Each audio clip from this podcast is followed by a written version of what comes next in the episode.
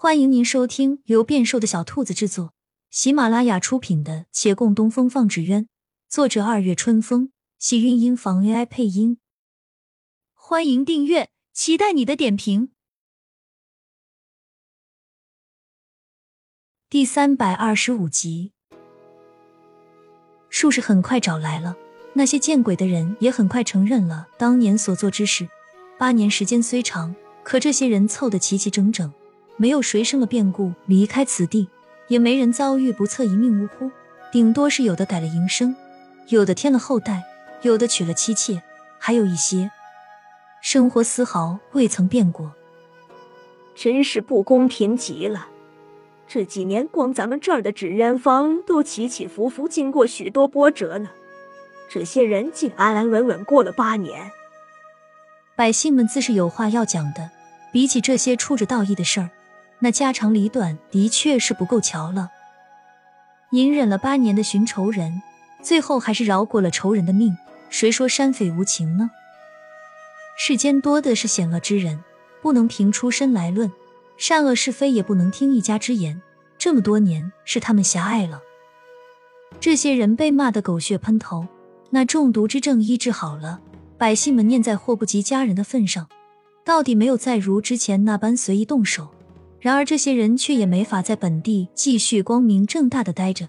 短短几日，纷纷搬走，行动极其迅速，撤得极其利落。这成效也正是言论的力量。因着这事，当年王小红与胡阿素的恋情被重新提起。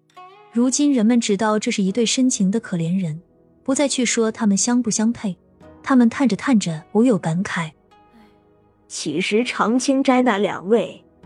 何尝不是有情人？咱们且住嘴吧，莫让悲剧重演。可纵然他们有情，到底是不对。那婚约是真，又不是咱们强迫的。这事儿其实也不大好说。我听闻他们原本以为婚约是解除了的，才放心走在一起。如今陈二公子突然拿出个聘单，叫人措手不及。咱们什么都没搞清楚。就急着先表了态度，如今想一想，陈二公子之前同意退婚，眼下突然又来逼婚，难道不是另有所图吗？是纸鸢协会那些人先表态的，也不能全怪咱们。说的是，但我们以后还是收敛一些吧。协会里，一群人已沉寂了好一会儿，不知过了多久，有人唉声叹气道。我可算是见识了大家骂人的本领，硬生生把二三十户人逼走了，而且口口相传也好生厉害。他们就算走了，也是一辈子都会有这耻辱的标记了。那是他们活该，要我看，这还轻了呢。是这样没错，可我忽而想到，跟他们相比，骆掌柜那事儿，实在不该值得被言语攻击啊。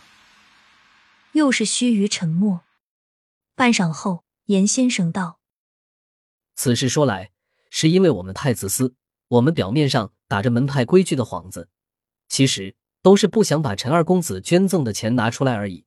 各位，那些本就不是我们的钱，不若，不若，给他算了。”八字胡一拍桌子，替他把话说完。片刻后，有人响应：“好，还了，还了。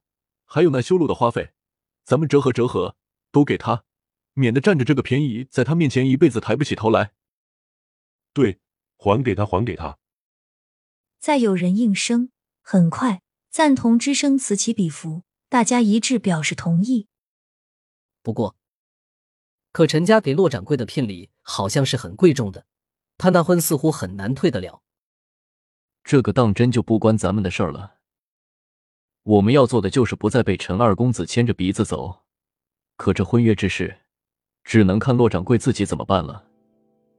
一夕之间，这桩闹得满城风雨的事儿变了风向，还是纸鸢协会带的头，百姓们纷纷扭转了态度。月兰只身来到协会，也带来一笔钱财，比陈华渊捐赠的只多不少。他表示，陈华渊的钱算他来还，众人愧疚无比。当下有人拍着胸脯道：“岳公子，你还是把这个拿回去还聘礼吧。”不够，我们给你再凑一凑，其他人即刻附和。月兰摇头，不必。月公子，你的意思是不是说，这不是钱的问题，其实还是我们大家给你们造成了太多压力？你放心，往后我们都站在你这里。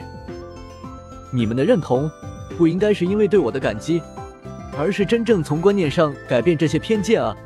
世上有情人不止我与师傅二人，这是长久的过程。月兰也没指望他们此时就想通了。但尽管不一定能立时改变，世间也许还有很多诸如他二人这般的恋情，这些人未必认同，可单就这两人，他们能够接受了，不但接受，还愿意祝福两人。亲亲小耳朵们，本集精彩内容就到这里了，下集更精彩，记得关注、点赞、收藏三连哦，爱你！